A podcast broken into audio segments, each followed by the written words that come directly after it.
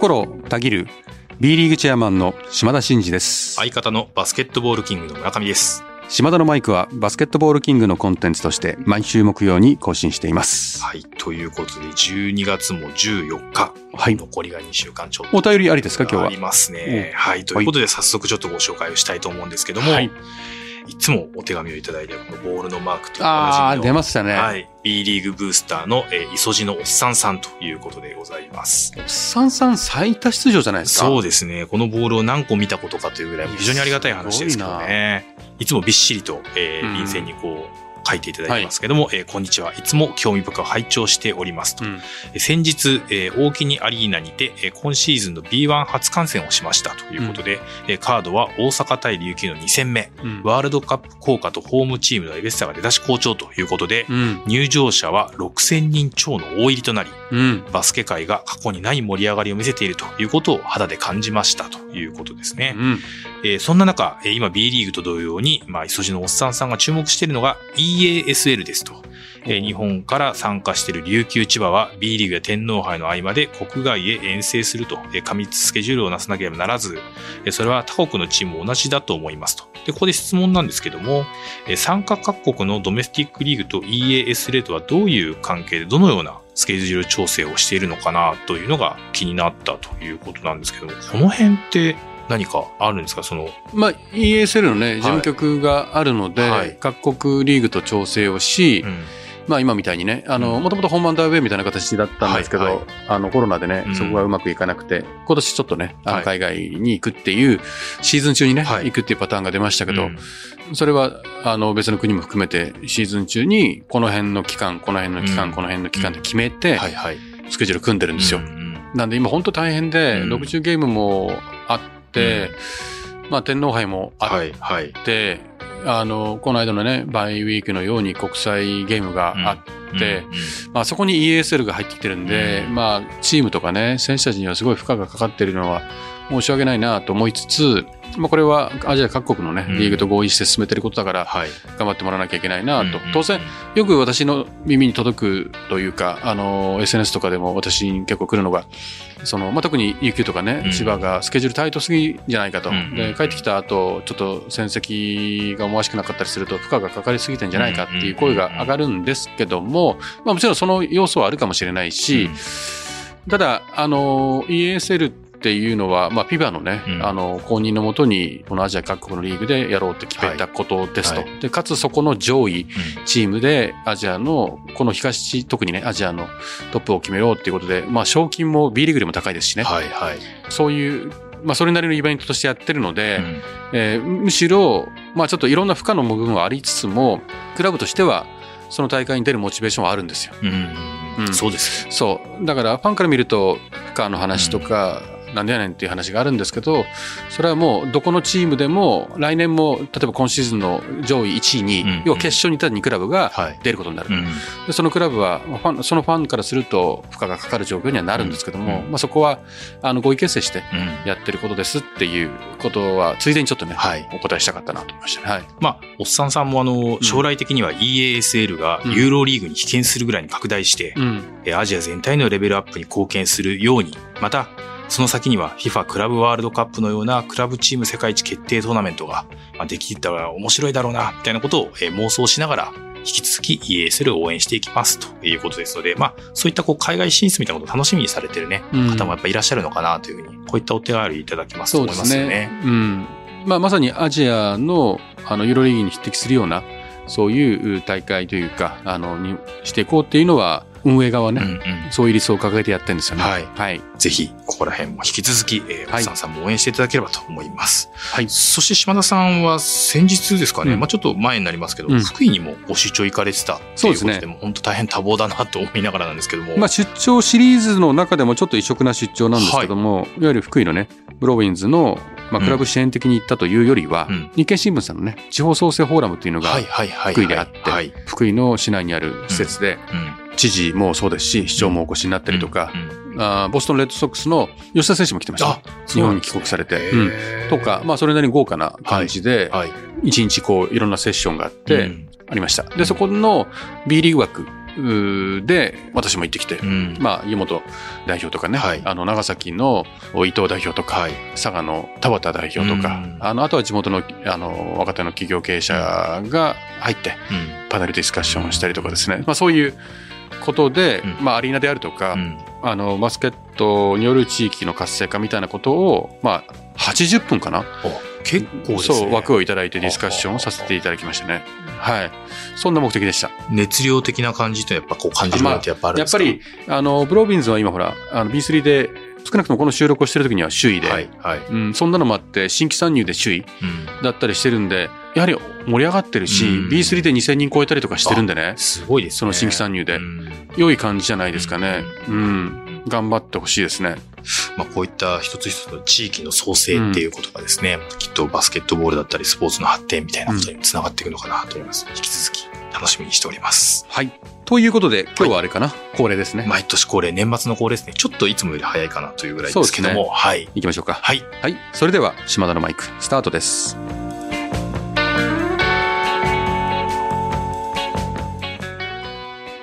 島田のマイク。この番組は全国ドライバー応援プロジェクトの提供でお送りします。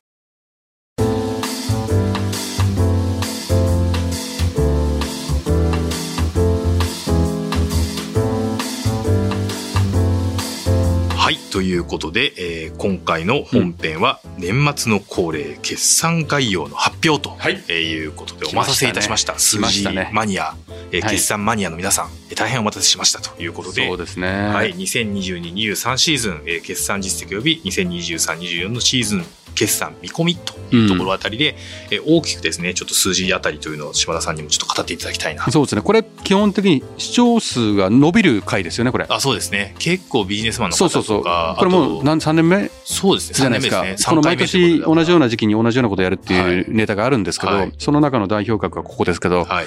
かなりね、うん。聞かれる方が多いんで、はいあの、気合い入れてね、はい。あの、話していきたいなと思いますけどまずですね、はいこの決算は2022、23シーズン、昨シーズンの決算の結果ですと。うん。うんで、決算のそのタイミング、はい。あのー、オーナーチェンジして上場企業のお理由でうん。3月決算のところもあるし、あーまあ、基本はそうかそう6月決算、はい。ちょっと聞きずれが起こったりはするんですが、まあ、3と6の2つに分かれる決算期をうんうんうん。踏まえて、うん。えーようやくデータが出たので、もうすでにね、はい。数字上は発表していますと。はい。で、まあ、シンボリックなところだけ少し話をすると、はいあの営業収入、まあ、トータルの売上ですね、うん。があークラブの総売上、えー、B1、B2 合わせて38クラブの営業収入が415億円ということで、はいえー過去最多。過去最多。ちなみに2021年度ね、うんうんもう1年前、うん今走ってるのが23、24。はい。で、今回の決算は22、23。はい。でその前の21、22は300億だったんですね。うんうんそこからえー415億まで増えましたと。いうことで38.3%増、まあ、これが大きいかなと、いやー、結構なジャンプアップですよね。そうですね。で B1 の平均はついにはい。14.2億になりました、おー。で B1 の平均は5.3はい。だから皆さんね懸念してた売上12億なんてって言ってましたけどもう平均で B2 はあ B 革新のね、はい。基準の12億はもうあの頃遠かったですけど今はもう平均以下になってるんですよ、うん。まあ、そのぐらいの状況ですと。うん。あと入場料はい。チ。ケット収入ですね。で昨シーズンは少し後半からこう回復したところがあって、はい。前年対比62.3%おー。でスポンサー収入を36.5%、うんうんうんまあ、そんな感じですよ。いずれも大きくプラスっていうことですね。なんでここは数字上は大きく伸ばしたんですね。はい。でこれはまあ良いところなんですけども、はい。細かい話はもう、あの、私のノートだったり、うん。ウェブを見れば、あの、公式見ていただければわかるんですけど、はい。まあちょっと気になるところは、うん。営業費用、逆にその総収入に対して消費費用がが440億円はい。ということで、えー25億円がマイナスなんですよね、トータルでは。もちろんクラブによって、あの、黒のところもはい赤のところもあるんで、はい。あの、鳴らすとね。ということで、うんまあ、赤字クラブが今回 B1 が11クラブ B2 が9クラブっていうことで、うんまあちょっと赤字クラブが多かったなと、うん。うん。20クラブということですもんね。で債務超過のクラブが6クラブということだったんですね。うん。こちらはでも前シーズンに比べるとちょっと少なくはなってるっていうことですかね。債務超過クラブは減ってます。はい。これはあのライセンス制度の規約でいついつまでに、あまあ、コロナ特例があはいって、改善しなければいけないっていうところを少し緩和措置を設けてたんで、うん。でもだんだんこの緩和を、えー処置の期間がもうなくなってきてるんでね、うんまあそのじゃあ決められたそこに期限までにそこに向けて決められた期限まで改善していったと。債務超過を改善してというところですね。なるほど。で、まあ、一ついいところは、まあ、売上が大きく伸びてますよと。うんうんで一方で、費用が伸びてますよと。うんうんうんで、費用が伸びているところの、やはり大きなところっていうのは、まあ、選手人件費。はい。うん。選手人件費というか、チーム人件費ですね。選手に限定してるわけチーム全体の。人件費が増えてると。はい。で、えっと、ちょうど、スポンサー収入の伸び率と、はい。チーム人件費の伸び率がほぼ一緒なんですね。ああ、なるほど。うん。まあ、売上が見込まれて、それだけ費用を投下したのか、うんまあ、投下せざるを得なくなったんで、うんそれ以上稼がなきゃうんっていうふうになったのか、うんまあ、鶏卵はあるものの、結果的にスポンサー収入が増えてきてるっていうのは、スポンサー収入にも本当に健全に各クラブが努力をして稼いでるものもあれば、まあ、厳しい状況でオーナーがね、損失補填というかサポートしてるところもあれば、それも全部スポンサー収入っていうふうに形を変えていくので、うん。やっぱ健全性を見るときには、もう一歩突っ込んでみないといけないというところですと。うん。まあ、ポジティブに捉えたら、売上伸びてます。はい。でも、費用が伸びているところを、スポンサー収入が補っているところを見ると、成長性と人件費の高騰に対する、なんとかせなあかんとうん。いうことに起こっている増収という部分もあるし、うん。あとはちょうどお B 革新の評価のお2シーズンのうちのファーストシーズンだったんで、ある程度の売り上げを作りに行かないと、B 革新の評価をするときの相対評価のときにはい。不利に働くかもしれないということで、初年度から売り上げを作りに行ったという部分もあったりするかもしれない。うんうんだから、ちょっと、あの、私もいろんなところで、いい部分もあるし、まあ、あの、懸念しなきゃいけない部分もあるみたいなコメントが、はい。あの、メディア記事にも載ってたりしますけど、そはい。こはそういう意味なんですね。なるほどですね。ですね、単純に、ああ、よかったとかう、んいうことではなくて、売り上げ伸びて、うん。あの、ちゃんと黒字化していかなきゃいけないし、極端な負荷のかかる経営をしていくと、やっぱどっかでつ辛くなるんでね、うん。その辺をよく注視しながらやっていきたいなと思います。ただ、あの、成長していることは間違いなくて、そうですよ今ね。415億と。うんおそらく、今、各クラブからのこう売上見込み等々を見ると、472億円を見込んでるんですね。うんうんですから、またさらに大きくジャンプアップする予定。はいはい。まあ、B リーグとクラブの総収入が500億うんを狙いますと。うん2028年にって言ってたんですよ。はい。でも結構、う、もうかなり前倒しもに、多分今シーズン、うんこの2023、24シーズンにもうその目標はもう達成されると思います。それどころか下手すると、もうリーグが73、4億円の売り上げがあるんで、はいはい。それ取ってもうん500億に達する可能性もあるかなという感じで売り上げは順調に伸びていますねうんうんうんということです。ですから、毎回言うんですけど、やっぱ成長性と健全性はい。をバランスよく見ていく。うん要は足元しっかりしながらう成長していく。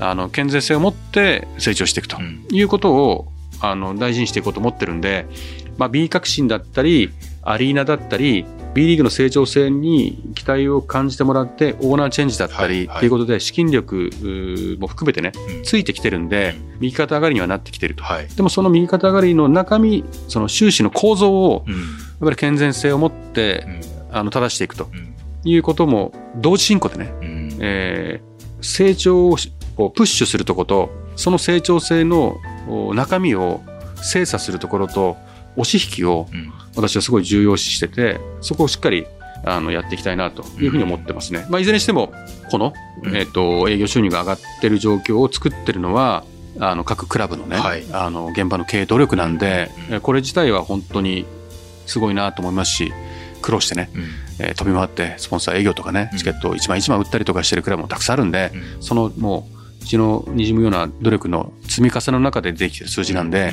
まず感謝ですと。で、場合によっては、その、ちょっと投資が先行しちゃって、厳しい状況を補填しているうん。かもしれない、うん。オーナーの皆さんに対しても感謝ですねと。うん。ただし、そういうことが徐々にね、うん。減っていって、単独黒点し、うん。しっかりスポーツで採算性を取っていくっていう、あまりグローバルトレンドでは、まあ、国内もそうですけど、あんまない。まあそうですよね。そこに私はチャレンジしたいなというふうに思ってるんで、まあ、引き続きクラブの努力とオーナーのお支えはいただきながらも、うんちゃんと価値をね、見出していかないと、地元の企業とか地元のファンの皆様から見放されてしまったら、もう意味がないんで、うん。そうですよね。そこをみんなで、本当の意味での価値があるね、状態を作っていけるように頑張っていきたいなと思いますね。これでもあれですよね、入場料収入が作体で62.3%伸びてるってことは、まあそれだけ多くのお客さんが B リーグバスケット見たいんだっていう方は、まあそれだけ増えてきてるってもちろんことでしょうし、スポンサー収入が作体で36.5%ってことは、そういったクラブを応援したいとか、それだけの価値を感じてるスポンサーさんがもうどんどん参入されてるってことだと思うんですけど、うん一方でそこにやっぱりその期待に応えなきゃいけないっていうところ、費用のやっぱり増大っていうことを、うんあの、おっしゃる通り非常にこうバランスを取るのがやっぱ、こういうスポーツクラブの経営ってやっぱすごい難しいんだろうなと思うんですけど、特にやっぱりそのポイントというか、うん。何を意識してこれやっぱ解消していくとか、期待に応えながら、え費用をうまくコントロールしていくコツというかポイントでどういうところになってくるんですか？まあね、あの、今ちょうどその B 革新があるんで、はい。稼がなきゃいけない、うん。入場者数を増やさなければいけないっうん。てなった時に、当然、より上のカテゴリはい。ーの方が稼ぎやすくなるわけじゃないですか。売上という意味ではね、費用は出てきますけど、うんだから上に行きたい、うん。で降格はしたくない、うん。でそうなってくると勝たなければいけない、はい。そうすると、まあ、あの選手のお獲得競争においてもやっぱ高等化を作りやすい状況になっていくんですよね。ですからやっぱりある程度おじゃあいいやって言ってうん。今日徹底的に抑えるわって言って抑えようと思ったら簡単なんですよ。うん、そうですよね。でもその代わりもう全敗しますみたいな、極端な話ですよ。うんうんになり得ると。うんでそれだとコストを抑えられてるけど収入が激減すると。はいはいでもある程度魅力的なチームを作ってファンをこう引きつける状況ができればお客さん増えますけど費用は増えると。はい。でこのいわゆるスポーツクラブ経営の難難易度はここにあるんですよね。そうですよね。うん、でもそこは決めだと思いますよ。うんうんうんどの辺を目指すのかとか。例えば費用をかけはいてはい。赤字でもそういう状態を作るっていうんであればそれも一つの戦略ですし、はいはいはい。抑え気味に徹底的に抑えるのも一つだし、うん。まあ、その間ぐらい取るっていうのも一つだし、うんうんだから昇格する降格するカテゴリーの真ん中ぐらいの順位を狙うとか、うん。やっぱり自分たちのチームとしての成長戦略の中で、うん。来シーズン自分たちの身の丈に合ったね、はい。経営の中でどこら辺を狙うと。どこら辺のところを狙うんであればこのぐらい。もしくはこのぐらいの費用だったらどこら辺を狙える、うん。みたいなのを見ながらうん。費用を決めてうん。売り上げを作りに行ったりとか、うん。稼げる見込みがここなんでこの中で費用を抑えなきゃいけないとか、うん。その辺をこう上から下から見ながらこうみんなコントロールしてるんですよね。そこを見余るとうん赤字だったり多少はあり得るけど、はい。大幅なた赤字っていうのはその見余りが大きいってことですよ。ああ、なるほど。めっちゃ投資しましためっちゃ稼ぐつもりでしためっちゃ稼ぎませんでしたっていう、んんんこれがよくあるパターン。うん。うんやっぱりそのチームとしてその地域でどういうクラブを目指していて戦略性だったりとか、うん。どのタイミングで投資するとか、うん。どこはまあ我慢しようみたいなことを、まあちゃんとビジョンとして持っていかないと結構厳しい状態にやっぱなっちゃうっていう。そうなんですよ。ね。あとはもう一つあるの勝てばうん。お客さんが来るわけでもないんですよ。またここで変数が出てくるんですよ。勝つだけでお客さんが満員になってスポンサーが急に増えてくるんだったらうん。それはいいですけどうん。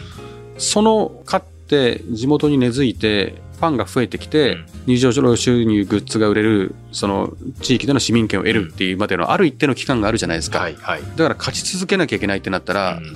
投資し続けなきゃいけないってことでそうそうですよね。一シーズン何かやったからあの突然改善されるわけではないんですよね、だからおっしゃる通りある程度クラブのなんですかね方針を決めて、はいはい。えー何年かけて昇格するとか、何年かけて B プレームを目指すとか、うん。やはりその地域とかその経済規模とかそのオーナーのそのチャレンジすることのできる資金拠出力とかそういうの全部鑑みてやっぱきちんとマネージしていくことが大事な局面に来てるかなと思いますよね。うんうん。まあそういったこう難しい問題もまあはらみながら、ただまあこの、とはいえ、このクラブ決算が400億円を超えて大きく伸長して、まあリーグ合計と290億円ぐらいの規模をもう目指していけるという形になったことについては、まあこう率直なご感想というか、どんなふうにお考えですか？いやこれはクラブの皆さんの努力に他ならなくて、うん。でそれを支えてる地元のうん。ファンとかあの企業の皆さん、ん。まあ、自治体も含めてですけども、そういった方たちのサポート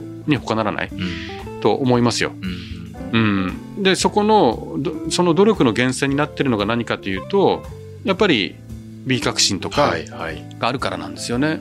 まあ一つあれですよね、目指すべきゴールというか、ゴールがあるから。ここを目指してっていうことが見えてますもんね。うん。でやっぱりそれがあるから入場者数の制限だったり売上の制限が、まあ、制限とか基準があるからそこを目指さなきゃいけないってなるんで、うん。逆算してうん。それをするにはどうしたらいいか、うんっていうことでオーナーチェンジが起こったり、えークラブスタッフを増員してチケット担当を増やすってことかもしれないしスポンサーセールスを増やすための営業マンをねはい。確保しなければいけないってことかもしれないし、やっぱ目標があるからそこに向かって努力があってここに来ましたと、はい。でそのここに来てこの努力はもう間違いないんですけどそこのあの結果の収入のね中身ん。のところをこれから、はい。まずは目標を持って、うん。あの上を目指そうってやるんですよ。そこにストレッチがあったり、うん。多少の無理があったりすることもあるんです。はいはい。でもその多少無理するようなところもないと、うん。結局低いところで収まってしまうとそれも成長がないんで、でもそこに向かいつつもそこに向かってある程度まで来たら今度は中身をうん、健全性をうん。整えていくっていうところにあの着手しながらうん。実態を伴うはい。あの経営ができるようにしていくっていうのが、まあ、本質的にクラブの経営にとって良いし、うんそうなればクラブの社員はい。選手はもちろん頑張って稼いであの年俸が上がるようにしていくことは我々もしていかなきゃいけないですけど、はいそのビジネス現場にいるスタッフのみんなが幸せになっていかないと、やっぱり究極の発展はないんですよね。うん、うん。ですからそそこが健全性が伴った時にちゃんとそのクラブで頑張って全国でね働いてるスタッフはい。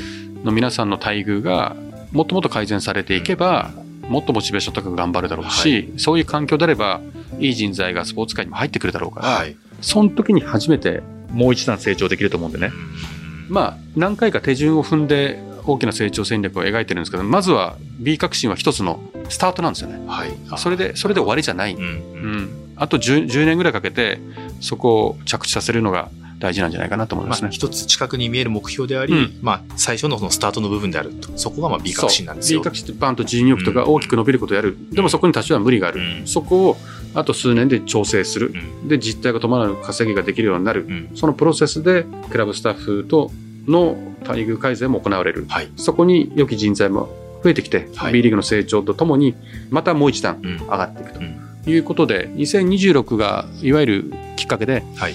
まあ、2028が次に来て、うん。アリーナが全国にできるとき、うん。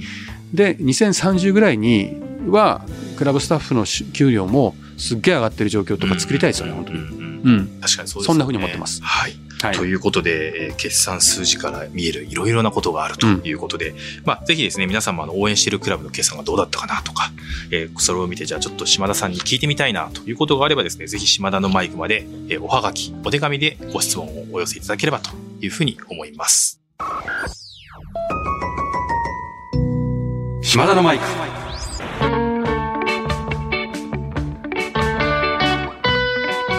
島田のマイク。この番組は全国ドライバー応援プロジェクトの提供でお送りしました。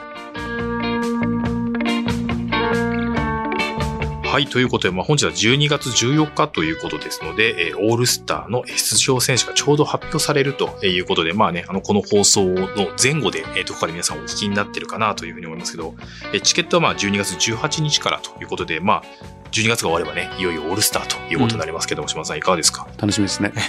はい。はい。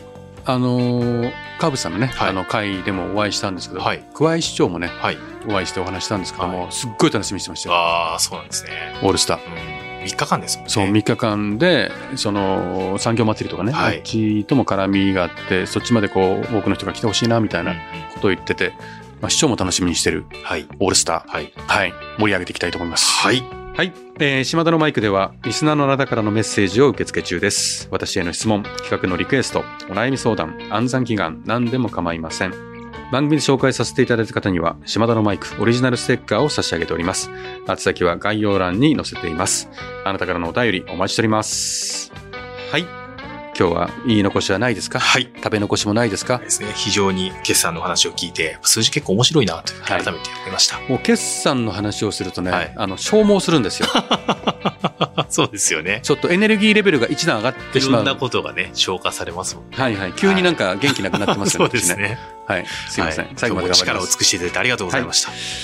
島田のマイク。ここまでのお相手は、心をたぎる B リーグチェアマンの島田真二と、相方の村上でした。また来週